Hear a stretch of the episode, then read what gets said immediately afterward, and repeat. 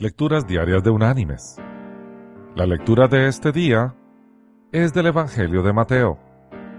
Allí vamos a leer en el capítulo 20, desde el versículo 25 hasta el 27, que dice, Entonces Jesús, llamándolos, dijo, Sabéis que los gobernantes de las naciones se enseñorean de ellas, y los que son grandes ejercen sobre ellas potestad mas entre vosotros no será así, sino que el que quiera hacerse grande entre vosotros, será vuestro servidor, y el que quiera ser el primero entre vosotros, será vuestro siervo.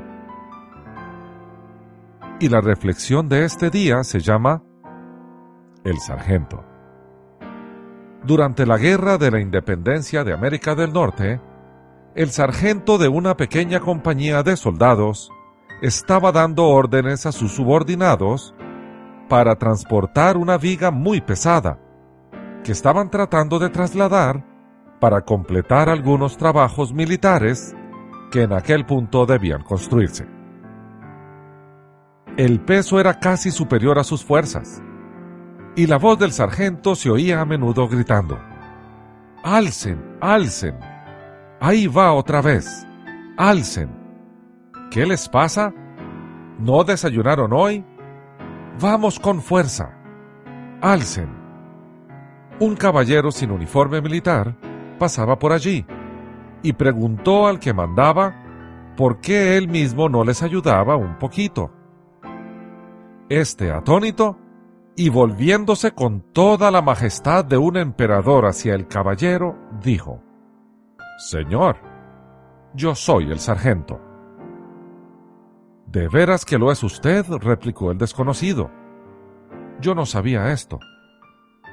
Y quitándose el sombrero le hizo un saludo diciendo, Perdone usted, señor sargento. Y diciendo esto desmontó y empezó a ayudar a los soldados en su pesada tarea, hasta que las gotas de sudor corrían por su frente.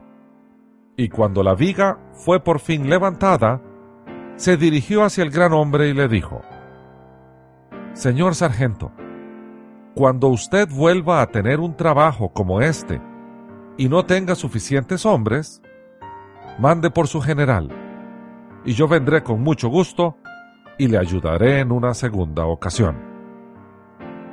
El sargento se quedó desconcertado y como viendo visiones. Se dio cuenta que el oficial que le había dado esta lección era el mismo George Washington general en jefe del ejército americano. Mis queridos hermanos y amigos, al igual que George Washington, no debemos olvidar nunca que hemos sido llamados a servir y no a ser servidos. Que Dios te bendiga.